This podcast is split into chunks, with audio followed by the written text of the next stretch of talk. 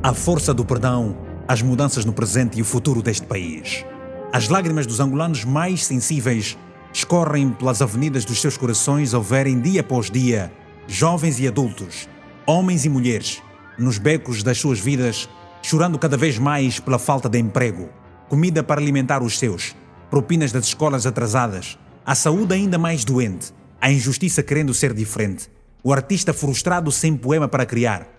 Havemos de voltar é tipo uma miragem. Tudo parece ser promessa na voz do pobre e humilde. Que Deus abençoe os homens que nos fazem sofrer. As falhas do governador Chiping na Willa, durante a última reunião dos movuros da banda, merecem um perdão. Agora, se alguém pretende exonerá-lo, o Kizango já não é meu.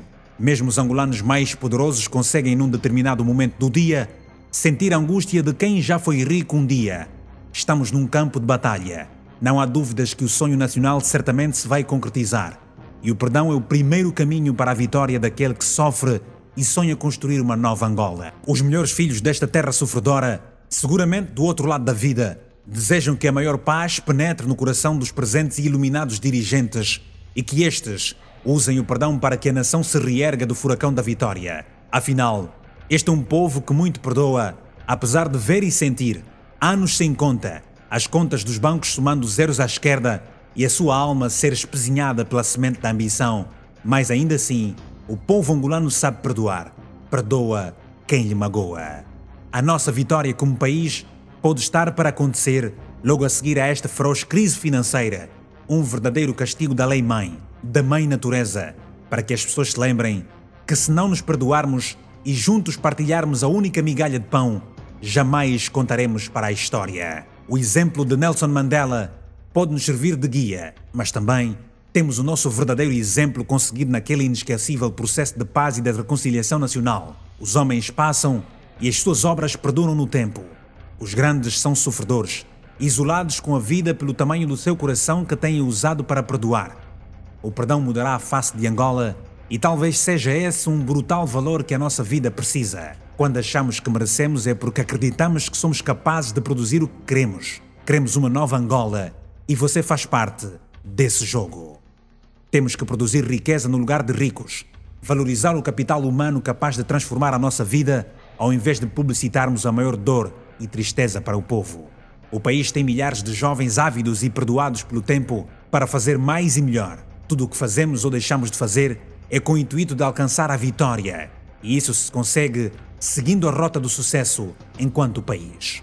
Conhecemos em parte a dimensão dos nossos problemas, com culpados ligados com todos os lados e entendemos por isso a profundidade da nossa tristeza. O fracasso está em não ligarmos nenhuma para as leis que criamos, pois quem assina muitas leis e não presta atenção na sua aplicação, terá também ele assinado a sua própria sentença.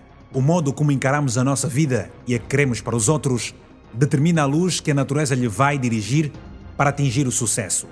Comece por perdoar.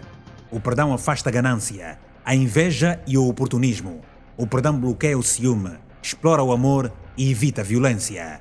Nos dias que correm, mais do que a dor da crise, criou-se a ideia das incertezas sobre o futuro com ajustes e reajustes de contas entre políticos. Não apenas de cargos ou encargos, mas também de se varrer culpados e inocentes. O perdão liberta os santos de dia e os vampiros de noite. Viemos de um passado doloroso e martirizado. Estamos no presente e o que mais vale hoje é perdoar e encarar os desafios do futuro.